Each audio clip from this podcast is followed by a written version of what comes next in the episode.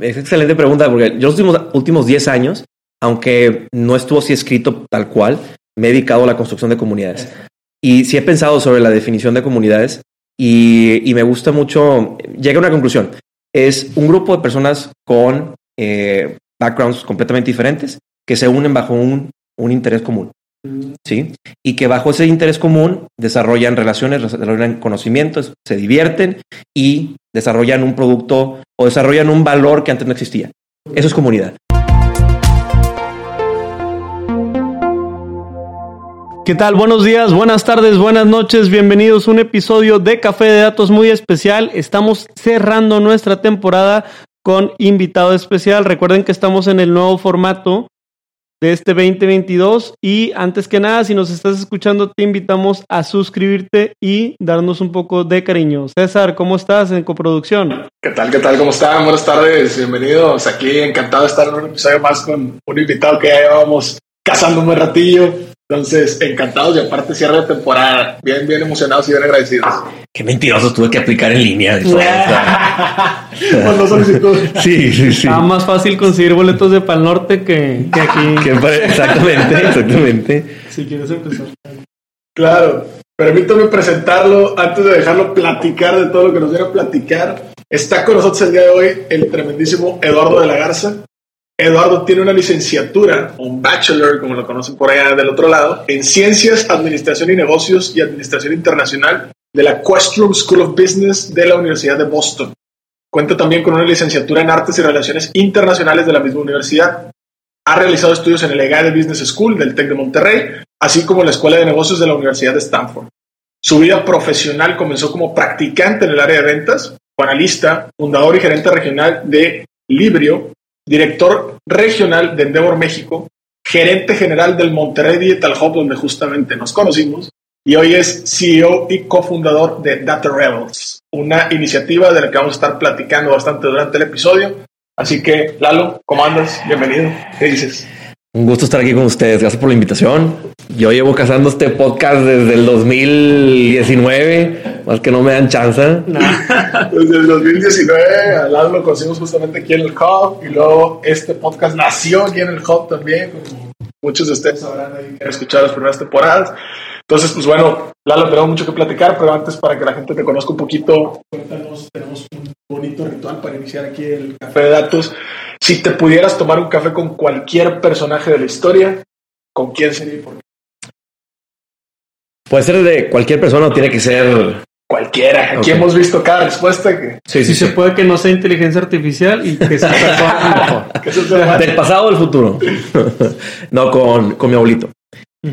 Eh, y, y hace poco estaba platicando con, con mi familia. Eh, ambos abuelitos eh, ya fallecieron, pero mi abuelito de parte de, de mi mamá, él, él fue emprendedor y fue empresario y tuvo su, su empresa. Y me acuerdo que desde muy chiquito me hablaba de, de emprender, de ser emprendedor, de emprendimiento, de hacer negocios. Y, y nunca me, no me alcanzó a ver, eh, ni emprender, ni involucrarme en el mundo de emprendimiento. Y me encantaría que pudiera platicarle lo que estamos haciendo, lo que queremos hacer y cómo lo queremos hacer. ¿Le, ¿Le preguntarías algo específico? Eh, sí, eh, le preguntaría, no me quiero poner muy nostálgico, pero Ajá. no le preguntaría co- que cómo está, pero también le platicaría de cómo él haría algunas de las cosas que, que estamos haciendo el día de hoy. Porque al final, eh, pues no hay más sabe el diablo por viejo que por diablo. Entonces, hay, hay cosas que nada más el tiempo te puede dar como experiencia. No, sí, genial. La verdad es que que- qué bonita memoria ahí que, que nos traes a la mesa. No Creo que mi abuelito sea el diablo, pero o sea, entonces era que, que, que- que siempre es bueno preguntar por la experiencia de la gente. Sí, no, yo, yo también coincido. Creo que ambos, ambos en- de mis señores abuelos son o fueron emprendedores en su momento. Y también, de cierta manera, por ejemplo, algo que me han contado mucho es siempre cómo ellos administraban la relación. Y a mí me cuesta mucho porque eh, a César y a mí nos tocó vender mucho por pantalla, por Zoom. Porque pues en la pandemia eso fue lo que nos tocó. Y entonces desde hace en enero regresamos y, y empezar a invitar a comer gente, empezar a visitar, empezar a viajar otra vez a otros lugares, eh, fue bastante valioso y creo que es algo que al menos a los abuelos de, de la antigua escuela, esa era la relación y eso es importantísimo. ¿no? Y, hablando de, datos, es que la realidad es que en persona hay mucho más información que puedes capturar. Y más que nada, eh, la interpretación que alguien puede tener de ti como persona, de... al final, las ventas, y todos aquí estamos en, ventas, incluso si eres de datos, estás vendiendo todo el día. Si estás vendiendo tu proyecto, estás vendiendo la verdad. Eh, es la gente compra de la gente que, en la que puede confiar. ¿sí? Y, en la medida que tú le des más información de ti, que la mejor manera de hacerlo, hacerlo es estando presente, hay mayor probabilidad de que confíen en ti para venderte o para comprarte más bien. Totalmente. Oye, Eduardo, para empezar un poco con nuestra lista de preguntas que queremos hacerte, nos conocimos en tu faceta de gerente general en el Digital Hub Monterrey. Hemos sido testigos de la creación del ecosistema, nos tocó montarnos ya cuando esto estaba arrancado y la verdad es que nos ha tocado aprender mucho y conectar con muchísimas personas y miembros del ecosistema, pero de manera personal, a ti que te tocó pilotear parte del avión eh, y ser de la tripulación que justamente impulsó esto, ¿Cuáles han sido los retos más grandes de identificarse del lado de los corporativos y del lado de los emprendedores? Porque pues a veces te tocaba ponerte eh, cachucha de corporativo para en esos zapatos poderlos convencer para que se unan y del lado de los emprendedores pues también esa cachucha para ponerte en esos zapatos y convencerlos de entrar. ¿Cuáles son esos retos? Que uno son diferentes ecosistemas diferentes animales, uno es una ballena en el mar y el otro es un jabalí en el safari, o sea, no, y, de alguna manera tienes que ponerlos a platicar. Este, ahora, la, gran realidad es que eh, la realidad de un corporativo es que por más que intente fracasar, va a ser súper difícil que fracase.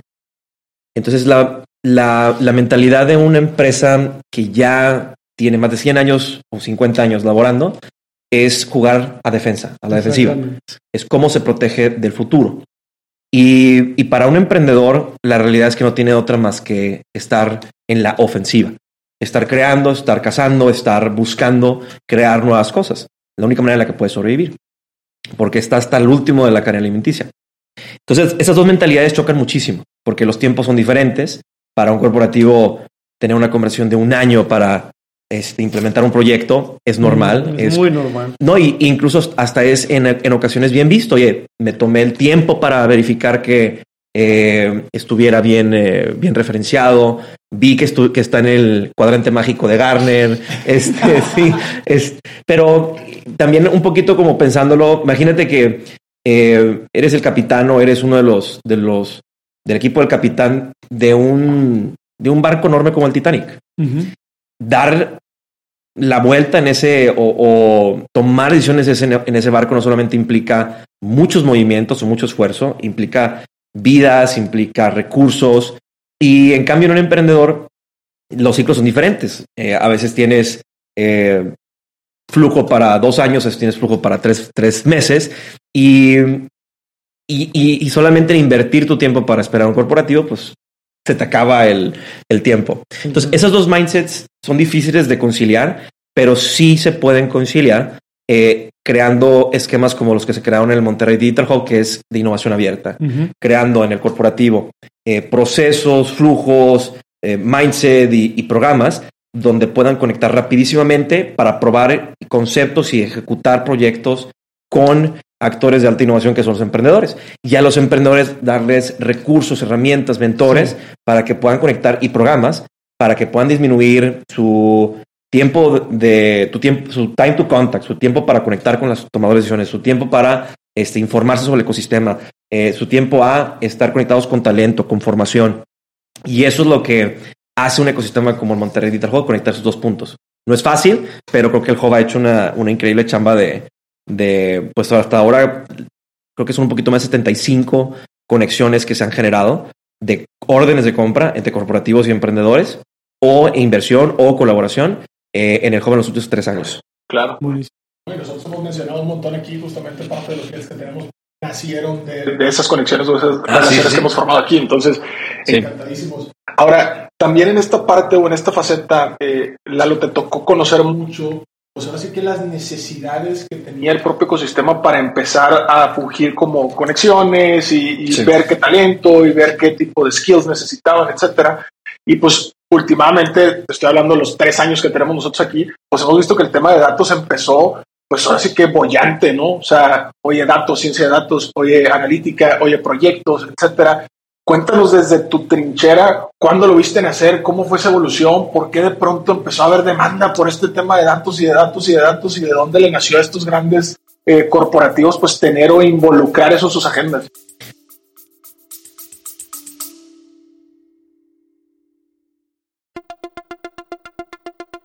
Te quiero invitar a que conozcas el nuevo programa de aprendizaje 15 técnicas introductorias de analítica de datos dentro de la primera generación de Retos Academy. A través de nuestros 14 módulos podrás explorar una amplia variedad de temas que te proporcionarán las habilidades necesarias para triunfar en el análisis de datos. Y eso no es todo. Contaremos con tres talleres en vivo e invitados e invitadas sorpresa con quien podrás discutir tus proyectos, recibir orientación personalizada y llevar tu conocimiento al siguiente nivel. Y si para cuando estás escuchando esta promoción ya venció, recuerda que siempre podrás encontrar contenido de aprendizaje en www.datlasacademy.com.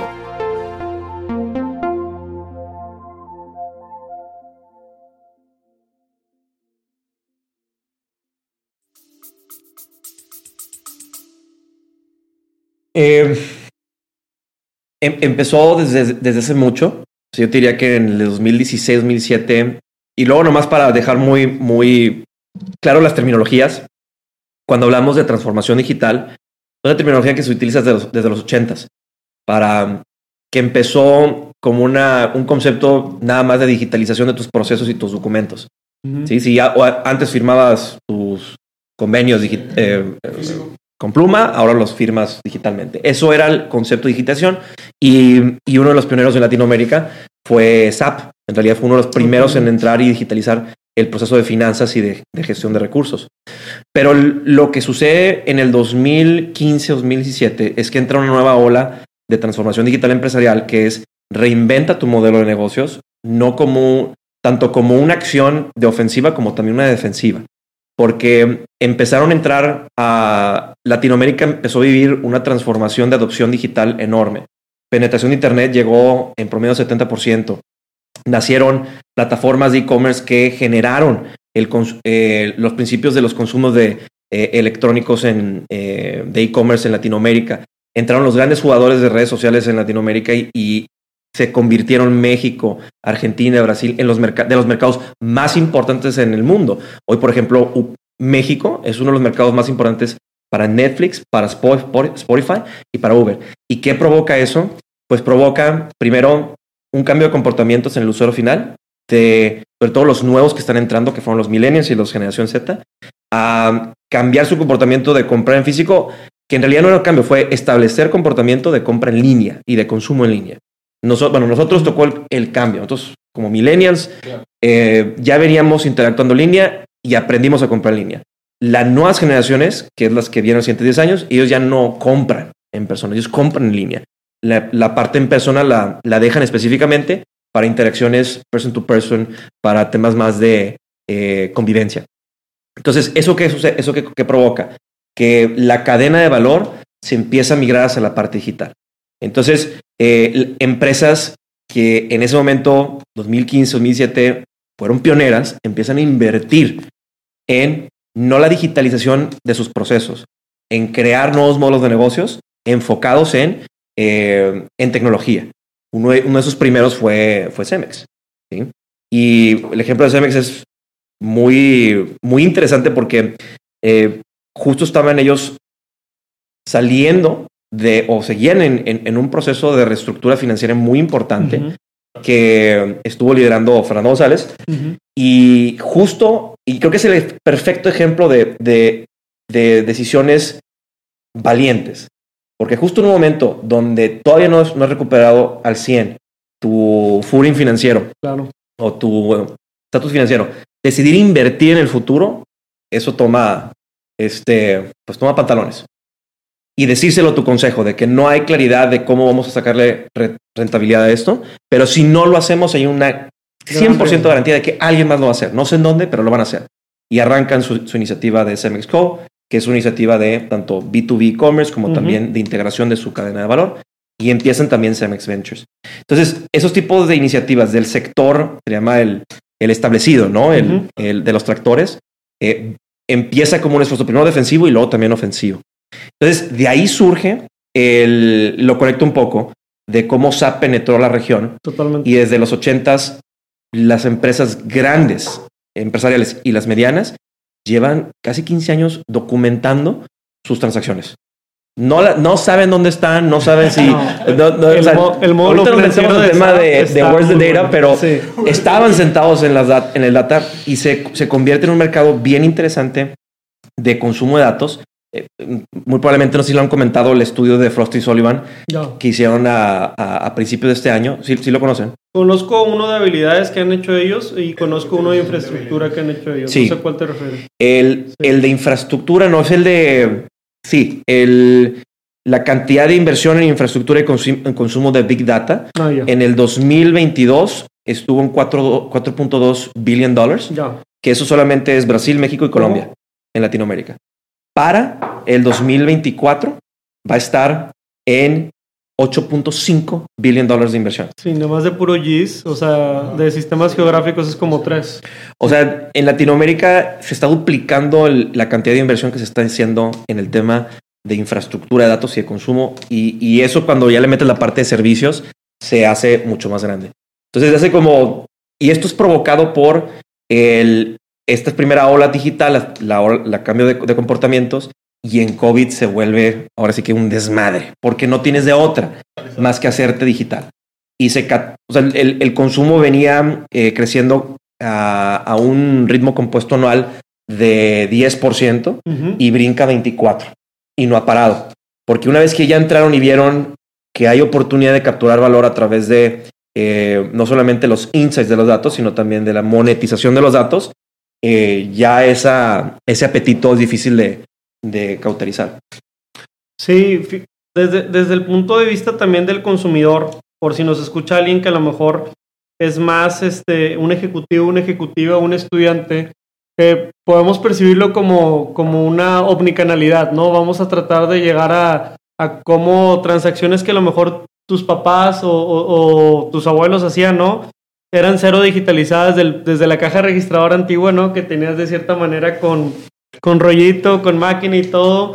Después nos sofisticamos, si lo quieres ver así, esas transacciones de tarjeta de crédito en el que había una plancha en el súper y llegabas y, te planchaban la tarjeta y los numeritos, ¿verdad? Y ahora damos por hecho, ¿no? Como si fuera a respirar, que, que sucede una transacción de pago en línea y que al momento de que pasas tu tarjeta eh, te recibe y te hacen un chequeo si tienes suficientes fondos y te regresa en milisegundos una aprobación o una cancelación. Eh, todo eso es digitalización, ¿verdad? Y es digitalización que tanto frente al consumidor como del lado de la arquitectura de la empresa se respira como la omnicanalidad. Y en esta secuencia de omnicanalidad de tratar de poder consumir desde diferentes canales físicos, digitales, pues las líneas cada Sí. vez se borran más, ¿no? Y, y hay una parte, creo que de la, de la esencia de los de, de la oportunidad de los datos. Mi socia lo en Data Rebels, eh, Gaby, lo, lo describe perfectamente. Dice, o sea, el, el objetivo, o más bien lo, lo que viene eh, para los empresarios o para los que son profesionistas, es poder hacer dos veces lo que están haciendo hoy a la mitad del tiempo. ¿sí?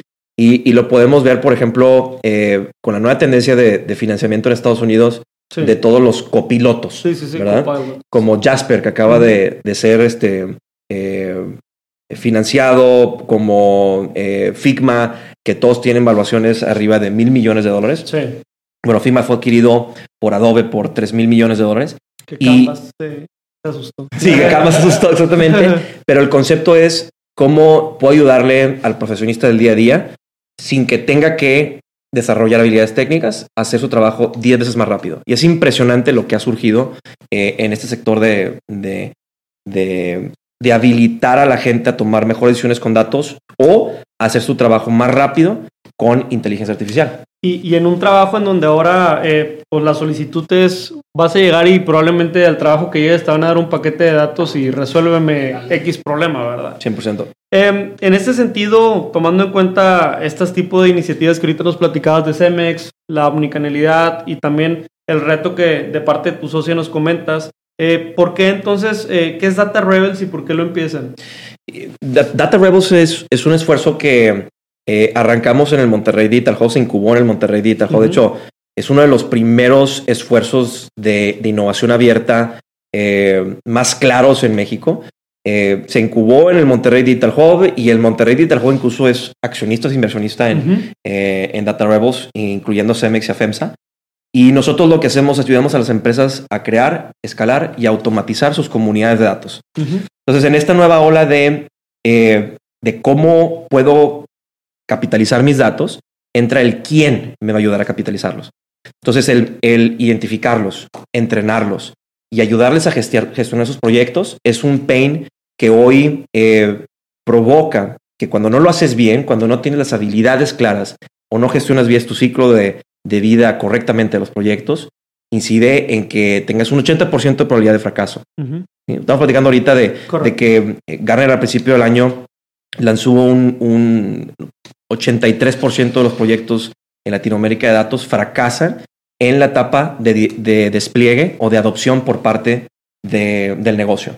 Es decir, el equipo técnico lo construye o los consultores lo construyen y para cuando llegas a implementarlo, eh, o no lo usan o no está contemplada la infraestructura de- del negocio. Claro. ¿sí? Porque en muchos casos las empresas grandes o medianas tienen una unidad central, pero las que están operando a veces utilizan diferentes eh, Totalmente. entornos.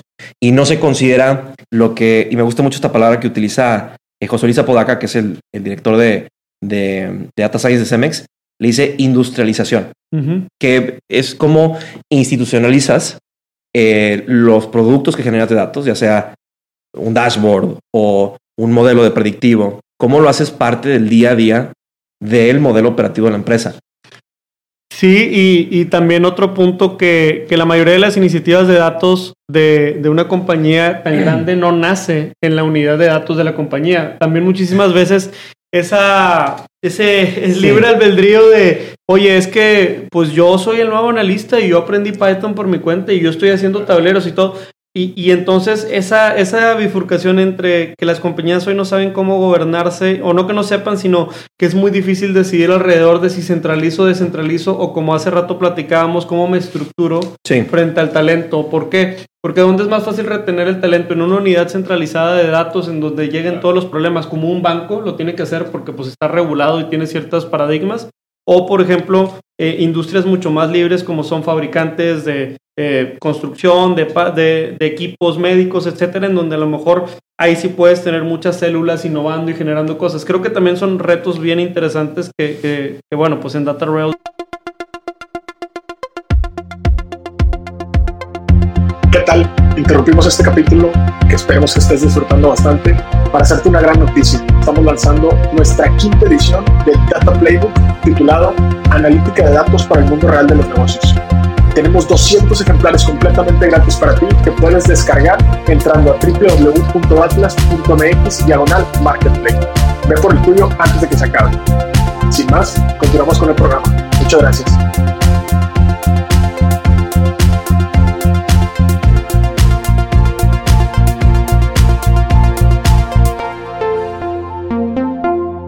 y ahorita platicábamos, ¿no? no 100%. A ver, eh, ha- hay un proceso de madurez de los proyectos donde sí hay una etapa donde sí tienes que organizar y estructurarte, tener, definir un gobierno de datos, definir bien pues tu este, Master Data Management, definir bien tu Data Lake, porque pues eso es lo, con lo que vas a estar construyendo tus modelos. Correcto. tus data pipelines. Eh, pero creo que también hay una etapa, y por eso me, me encanta la terminología comunidad de datos, porque no se trata de controlar los proyectos que existen, sino es dar las herramientas y dar el marco de trabajo para que ya sea de que nazca del centro de excelencia o nazca del negocio, exista un estándar con el cual tú puedas trabajar que es, que es el tuyo de tu empresa. Cada empresa tiene su, su estándar de proyectos. No hay ni uno que sea igualito. Eso es un tema que, que sí hemos aprendido. Es eh, o es multinube, o es uninube, o es este, bajo cierto ambientes, con varias estructuras. Tiene diferentes protocolos, hasta modelos de priorización. Pero la idea es cómo puedes empoderar al negocio para que pueda desarrollar sus propios proyectos, pero ser parte de un modelo estratégico de la empresa de qué proyectos son prioridad, qué problemas son prioridad y, saber utilizar tus recursos de manera adecuada. Cuándo sí debemos de financiar proyectos, cuándo otros son más bien pilotos de testing y entender bien eh, los tiempos de los proyectos. Creo que eso es súper importante. Bueno, esa de los pilotos, sí. terminando y cerrando para el año, pero eh, Lalo, ayer estábamos justamente reflexionando y te queríamos preguntar, porque tú mismo lo has citado ahorita en, estos 20 eh, minutos que llevamos de charla, acerca de, estás muy bien contextualizado de lo que pasa en Latinoamérica, de lo que pasa en México, de lo que pasa en Brasil, en Argentina, etcétera. Nos interesa también, y, esto es algo que a lo mejor nos va a salir lo regio, pero nos interesa también saber por qué una iniciativa como esta, como Data Rebels, elegiste o eligieron tú y tu socia empezarla aquí o sea, en Monterrey, pudiéndose ir a, llámese cualquier otro estado de esta República Mexicana o cualquier otro país de Latinoamérica que conocemos perfecto. Sí, no, es muy buena pregunta. Eh, nuestro enfoque es empresarial. nuestro modelo es un modelo de suscripción para empresas. Y, y hoy hemos identificado que eh, o sea, hay dos razones. Una, un poco más cero estructurada, que es aquí vivimos, ¿verdad? sí, o sea, eso creo que eso también es importante. Sí, eh, pero también creo que hay una eh, muy clara cuando haces un poquito el, mapeo de dónde están las empresas que están invirtiendo en infraestructura empresarial en temas de datos y que tienen iniciativas fuertes. Están en Ciudad de México, en Monterrey y en Sao Paulo. ¿sí? Este, y, hay algunas que también muy particulares de Chile, de Chile y de Perú, pero principalmente es México y es este Brasil. En cuanto a empresas en proceso de transformación, no de tecnología. La tecnología eh, en realidad es otro proceso de, es otro, proceso de consumo de datos porque como nace en digital, su infraestructura es mucho más eh, digital native. Este, la manera como consumen datos es, eh, tienen mucho menos protocolos de, de, de ingestión. es menos, de hecho, yo diría que tienen menos datos que muchas de las empresas con las que se trabajan, pero los datos que sí tienen están muy estructurados. ¿sí? No hay mucha tarea en la... Eh, la tarea de, preparar los datos es una tarea titánica en el sector empresarial. En el sector de tecnología es más la parte de el escalamiento, la, el escalamiento de los modelos para que sean efectivos. Este, una empresa como Rappi, una empresa como, como Uber, eh, sus modelos ya están integrados en su día, día a día en una empresa tradicional no. Pero es lo que identificamos y, hoy eh, arrancamos programas con eh, varias empresas de Monterrey, la mayoría de nuestros clientes son de Monterrey, pero ya estamos arrancando, este, eh, esperamos que podamos arrancar este próximo mes con dos empresas de Ciudad de México. Buenísimo. Oye, Lalo, todavía has mencionado mucho comunidad y comunidad y comunidad. Sí hasta para mí que yo pertenezco a varias comunidades se me hace algo abstracto, qué es una comunidad o qué elementos tienes. Entonces, digo que, quiero poner un ejemplo y luego que tú nos expliques en tus palabras cómo lo ves. No, pero para mí, o sea, una comunidad está compuesta por, por personas, ¿no? Eh, y esas personas generan colaboraciones, relaciones y una confianza que el día a día hace que sostengan, ¿no? Entonces, yo pertenecí a comunidades, no sé, desde la parte académica, desde la parte de la iglesia, desde mis amigos y tal. Una comunidad de datos, ¿cuál es la receta? ¿Qué elementos tienes? O sea, si nos está escuchando alguien de un corporativo y escucha y quiere hacer una comunidad, ¿cuál es la receta? ¿Hay, algo? ¿Hay algo que Sí, sí. Sabes que es excelente pregunta porque yo los últimos, últimos 10 años, aunque no estuvo así escrito tal cual, me he dedicado a la construcción de comunidades. Y sí he pensado sobre la definición de comunidades y, me gusta mucho, llega a una conclusión, es un grupo de personas con eh, backgrounds completamente diferentes que se unen bajo un, un interés común, mm. ¿sí? Y que bajo ese interés común desarrollan relaciones, desarrollan conocimientos, se divierten y desarrollan un producto o desarrollan un valor que antes no existía. Eso es comunidad. Eh, y hay de todo tipo. Entonces, en el contexto de que es una comunidad de datos empresarial, es una comunidad que vive dentro de una empresa que tiene perfiles de diferentes sectores, tiene técnicos, tiene de negocios, tiene de procesos, cuyo interés común es generar valor al negocio a través de proyectos y aprender, y que de alguna manera es, eh, es muy orgánico. Y cuando digo orgánico me refiero a que evoluciona la composición de los grupos. Es decir, hoy estás trabajando en un proyecto eh, para generar visibilidad de transacciones en finanzas y mañana por la experiencia que tienes estás trabajando con otro equipo de operaciones para poder implementar un proyecto de mantenimiento predictivo.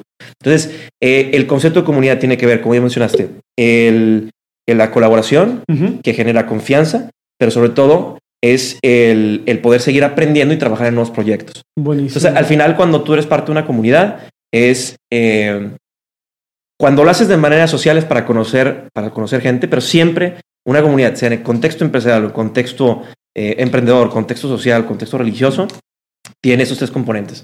Gente con backgrounds diversos, con un interés común, que genera valor a través de aprendizaje o colaboración entre ellos mismos.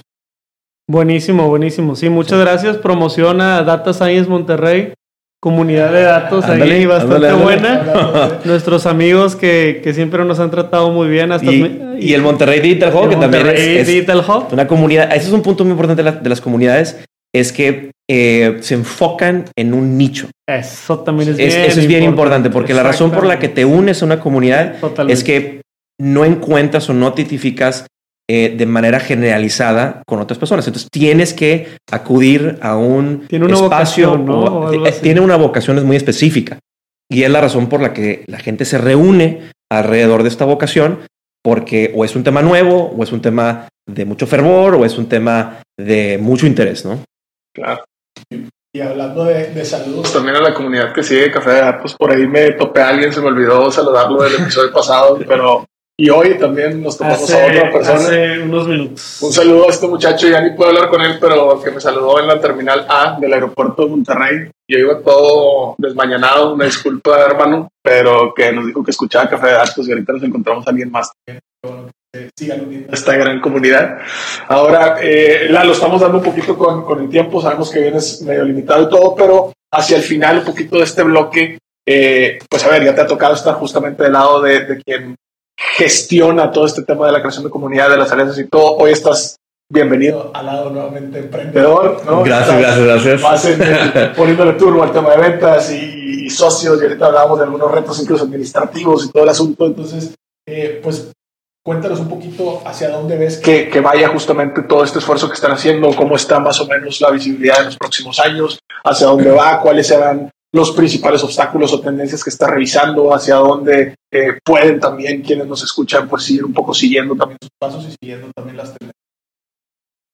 Nosotros como Datarebos tenemos la visión de convertirnos en los siguientes eh, cinco años en, en la plataforma para empresas para operar su talento de datos. Ujú. O sea, todo lo que tenga que ver con Data Ops, Data Talent Ops, queremos ser la plataforma para empresas grandes y medianas. Y esto es desde eh, cómo identifico y gestiono mi talento de datos a- alrededor de mi empresa, cómo lo entreno y cómo mapeo, gestiono y incluso automatizo los proyectos que, que se generan dentro de mi empresa. Y queremos que eso todo viva dentro de, de una misma plataforma.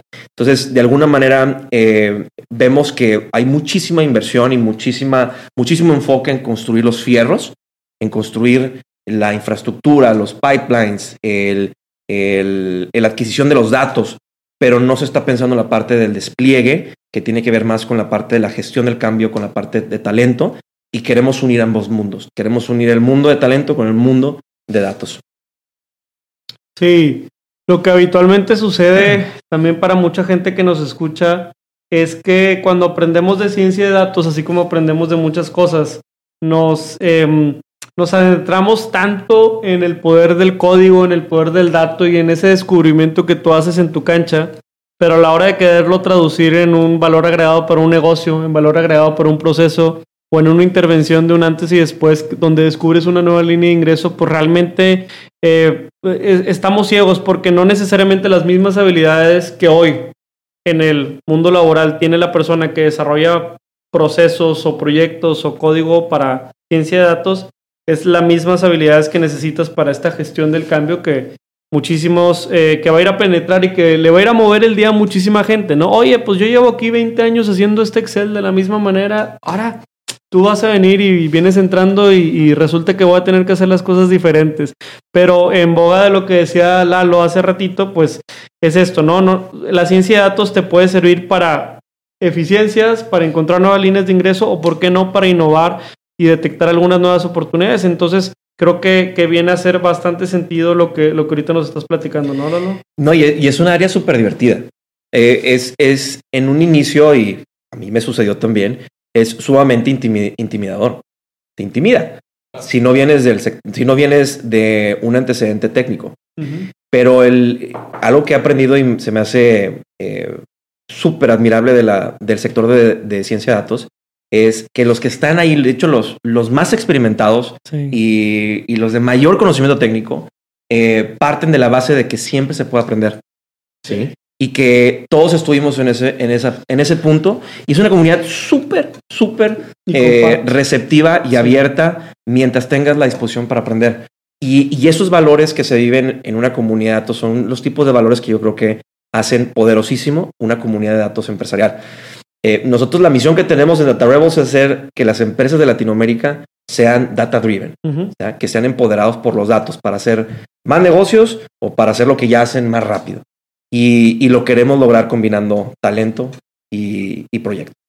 No, tienes mucha razón porque ese tema eh, cultural incluso muchas veces funciona como un habilitador más al interior. Ahorita que decías de, oye, no se trata a lo mejor de regir tal cual el proyecto, se trata de habilitarlo con herramientas, con metodologías, con marcos de trabajo. También la cultura habilita muchas veces al interior, ¿no? A nosotros nos toca, oye, de pronto tratamos con algún corporativo y todo como proveedores y tener un champion con esa cultura de, oye, se puede aprender, no pasa nada que lleve 20, 30 años haciendo esto y que ya me la sepa todas, se puede aprender, a ver, ven, bienvenido, qué onda, cómo lo traes, vamos a retar esto, vamos a retar lo otro. Creo que eso también habilita bastante. Ahora, eh, Lalo, seguramente nos está escuchando mucha gente ahí, eh, analistas, gente al interior de corporativos, etcétera, que hizo, y sabes qué, yo quiero tomarme ¿no? la molestia de a lo mejor liderar esa creación o empezar a aprender esa chispa o algo de, esa comunidad de datos que se pueden estar al interior de mi negocio, ¿no? Llámese de cualquier tamaño, de cualquier corporativo. ¿Qué tipo de cosas o qué les pudiera recomendar eh, empezar a hacer o empezar a ver o empezar a estudiar para poder gestar a lo mejor o levantar la mano, ¿no? Un poquito, prenderle esa chispa o esa pasión a, la gente internamente. Muy buena pregunta. Yo, yo creo que eh, lo que hemos aprendido es, si no has arrancado con iniciativa, eh, tienes que arrancar por la parte de, de, dónde está el negocio y cuáles son los problemas y, partir de los fierros, porque si no tienes los datos no hay manera de que puedas en verdad hacer cosas. Ahora, eh, si hay experimentos que puedes lanzar.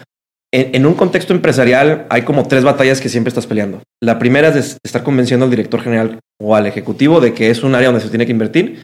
La segunda es de trabajar con el negocio para que lo que tú estés construyendo sí se vaya a utilizar. O sea, los primeros estos dos son temas de, en realidad, de, talento y de change management.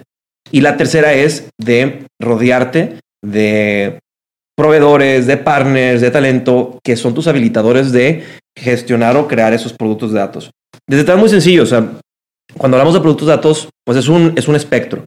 Tienes de lo que más se habla porque es lo que más interés o curiosidad eh, tiene, que la parte de inteligencia artificial, ¿no?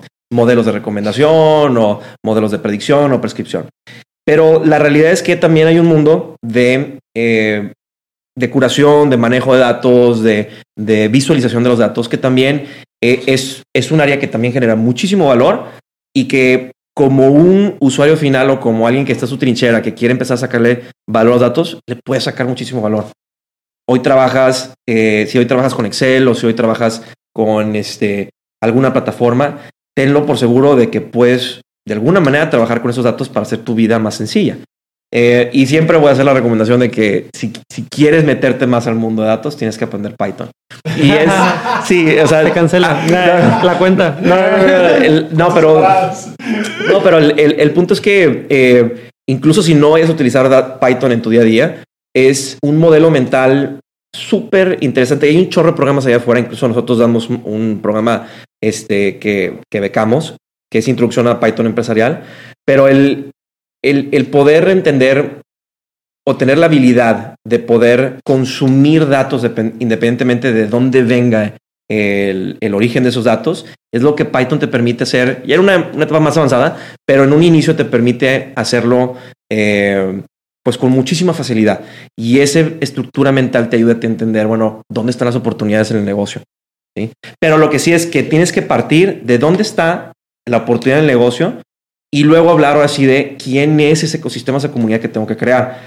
Pero la, la conversación no la puedes hacer de manera aislada. O sea, sí, es un reto. Es un reto si eres gerente de datos en una empresa que no está interesada en invertir en datos. Yo te diría, tienes un reto muy importante. Sí, o sea, ve, ve actualizando tu LinkedIn, ¿verdad? Pero es, es, un proceso de transformación cultural 100%. 100%. ¿sí? Este, Pero es ahí. La, la, batalla es por dónde empezar. Empieza demostrando de que se puede generar valor al negocio a través de los datos. Primero, reportando y visualizando. Y luego ya hablamos de temas complejos. No confundas a tus, a tus usuarios de negocios, a tus ejecutivos de negocios. Dales en peras y manzanas. Antes te tardabas nueve horas. Hoy te tardas 30 minutos en hacer lo que antes hacías. Y ese, ese momento de, de, de éxtasis o de, de, de, eureka, donde el vato que antes invertía tres horas en hacer un reporte, ahora lo hace en 30 minutos o en 5 minutos porque lo automatizaste con datos, dice, en la madre, o sea, y eso mismo se lo provocas a, a un ejecutivo o a un director general, eh, es un increíble momento para convencerlos a empezar su journey de datos. Sí, sí, o sea, profundizaría porque también es un consejo que a mí me hubiera gustado saber al principio, que para hacer una venta interna de negocios tienes que apuntarle a algún lugar del estado de resultados. O sea, cuando hablamos de corporativos y negocios, escoge un renglón del estado de resultados y apúntale ahí y trata de bajar la fruta que ya esté colgando en el árbol y simplemente bájala, ya está ahí, ya nada más bájala de pecho y ahora sí que no vas a tener ningún problema para proyectos futuros, pero recuerda hablar un lenguaje del estoy pegando esta parte del estado de finanzas y créeme que te va a ayudar mucho para entender. Eh, y aquí hay, o sea, no hay problema en tu organización que no se pueda o resolver o eh, parcialmente uh, o empoderar a resolverse con datos. Uh -huh. Entonces, esa es una recomendación que, que, le sumaría aquí a lo que está diciendo uh -huh. Pedro. Fíjate en cuáles son esas tres prioridades que tiene tu director general. Pues Normalmente los directores generales, si ya son directores generales de una empresa que ya factura más de 50 millones de dólares, es una persona muy estructurada uh -huh. y no va a tener más de tres objetivos en sus objetivos anuales. Y esos tres objetivos, los tres, tú puedes impactar a través de datos. Entonces tienes que partir de ahí. ¿Cuáles son esos tres objetivos? ¿Cómo yo puedo generarle valor a, a sus procesos o a sus proyectos a través de los datos? Y, puede ser tan sencillo como, eh, oye, antes te tardabas, se tardaba el equipo financiero en darte un reporte de, de tus estados de resultados eh, tres meses. Ahora lo hacemos en una semana. O ya lo puedes ver en tiempo real. O lo vamos a poder ver en tiempo real. ¿Vale o no eso 50 mil dólares? O 3 mil, lo que sea. ¿sí? Pero sí tienes que abordar los datos con una perspectiva de negocios, si no, nadie te va a meter ni un centavo. Buen punto. Ahí estamos. Sí, sí todos los que nos dedicamos al tema de ventas también para que escuchen bastante bien, hacer casos de negocio, presentar ROIs, presentar indicadores, métricas de impacto, todo lo que se traduzca justamente en temas de negocios y ayudar también a, los equipos técnicos. Ahora bien, eh, pues estamos llegando a la parte sorpresa de este tremendo episodio. La parte en la que aquí se define qué tanto le van a dar like. no, no te creas. Es, es una dinámica, eh, como lo viste por ahí en la guía, de sorpresa. Se llama Rapid Fire. ¿no? Es muy sencillo. Eh, el buen Pedro y tu servilleta te lanzaremos de tres a cinco conceptos, ¿no? Con todos estás perfectamente familiarizado. Y el chiste es que nos puedas decir si desde tu trinchera, en tu opinión, están sobrevalorados o subvaluados sin más. No hay ni siquiera un tweet para justificar, no hay un más okay. o menos en medio, no hay grises. Aquí es sobrevalorados o subvaluados. Okay. ¿Sale? Overrated, underrated. Overrated o correcto. ¿no? Entonces, en este sentido, por ejemplo, Cáliz, si yo te dijera carreras universitarias hoy en día, sobrevaloradas o subvaloradas. Eh, sub. Sub. Uh -huh. Perfecto. Otro concepto que seguramente habrás escuchado, que en esto desde hace muchos años, blockchain, por ejemplo. Uh -huh. En el tema de criptomonedas. ¿no? ¿Criptomonedas crees que esté sobrevalorado o subvalorado? Cripto sobre, blockchain eh, sub. Señor. Deep Learning, Lalo. Ahora que eh, seguramente te has escuchado que mucha gente trae mitos y otros no tan mitos, pero de Deep Learning, ¿qué sientes que para Latinoamérica ahorita está sobre o subvalorado? Sub, 100%. Subvalorado. Oye, en el tema de, de también de la parte de, de, realidad aumentada, AR, toda la apuesta de meta, ¿tú consideras que está sobre o subvaluado? Yo tengo una opinión muy personal que está sobre, porque creo que el camino es, es AR, no VR. Oh, ok. Sí, o sea, no, no veo que un, una, un generación Z que está saliendo de carrera y que tuvo mitad de su carrera por Zoom que le digas, oye, vas a conocer a tu novia o a tu novio con headset. Te decir, en tu casa. O sea, Sí, lo checamos. para tu casa. Yo me voy a ir al parque a interactuar con, con raza. Sí, no, es, es que de ahí parte. O sea, toda la economía global parte del consumo de la gente. Ujú. Por más que seas un tier 2 del sector automotriz, parte de que alguien quiere comprar un carro, parte de que alguien quiere invertir en tu asset. Y, y las generaciones que vienen, que van a ser la economía de los siguientes 20 años, ¿sí? 125 años, están hartos de, interactuar en línea. Sí, te van a dar un like en TikTok o te van a dar follow en, Instagram, pero todo eso para ellos es un habilitador para conectar en, en en persona. O sea, eh, y, también creo que la parte de la educación, digo que está subvalorada porque se habla mucho de, si son ineficientes las universidades para poder formar habilidades, pero la, la universidad no nace para formar No, solamente es habilidades. el- el- la formación de las universidades nacen para generar un, dis- un, un espacio de discurso diverso, diálogo, diálogo conversacional donde tengas gente muy diversa, muy inteligente y, y en, y- y en muchos casos muy atractiva, in- interactuando entre ellos. ¿Y eso qué provoca? Genera eh, conexiones de innovación, genera nuevos proyectos, genera el pensar en el futuro. Y eso difícilmente lo puedes hacer nada más interactuando en línea, lo tienes que combinar. Específicamente para universidad. Universidad es un proceso Sí, sí, sí. de transformación de jóvenes. Por eso también el, el que sí debe reinventarse el modelo, pero creo que tiene que, sí tiene que seguir existiendo en las universidades porque es un proceso crítico para la formación de un joven. Coincido totalmente. El sentido común muchas veces lo agarras de la universidad. El menos común El para menos común de los sentidos. Muy bien, si quieres cerrar, César. Excelente. Pues, Lalo, agradecerte por estar aquí con nosotros Muchas después de tanto tiempo. Muchas gracias por toda la labor que hicieron aquí en el- y que siguen haciendo aquí en el Digital Hub. Y pues mucha suerte ahí con Rebels. Por aquí les dejamos todas, eh, tanto el LinkedIn de Lalo como eh, la página de lo que nos deje Lalo ponerles por ahí en la descripción del episodio. Gracias a ustedes también por eh, escucharnos, seguirnos. Ya saben, le pueden dar ahora cinco estrellas en la mayoría de las plataformas, le pueden dar eh, like, le pueden dar eh, seguir, ¿no? Y pues bueno, para ustedes no les cuesta nada, nosotros nos ayuda bastante a pensar mejor. Y pues nada, cerramos esta sexta temporada. Muchísimas gracias. Nos vemos en la temporada. Vámonos. Bye bye. Hasta aquí el podcast de hoy. Gracias por escucharnos. Puedes seguir disfrutando de tu café y aprendiendo analítica de datos en nuestro blog con más de 180 columnas acerca de analítica, emprendimiento y transformación digital. Visita blogdatlas.wordpress.com y disfruta del contenido. Finalmente, no olvides suscribirte a Café de Datos, el podcast de la startup Datlas. Hasta la próxima.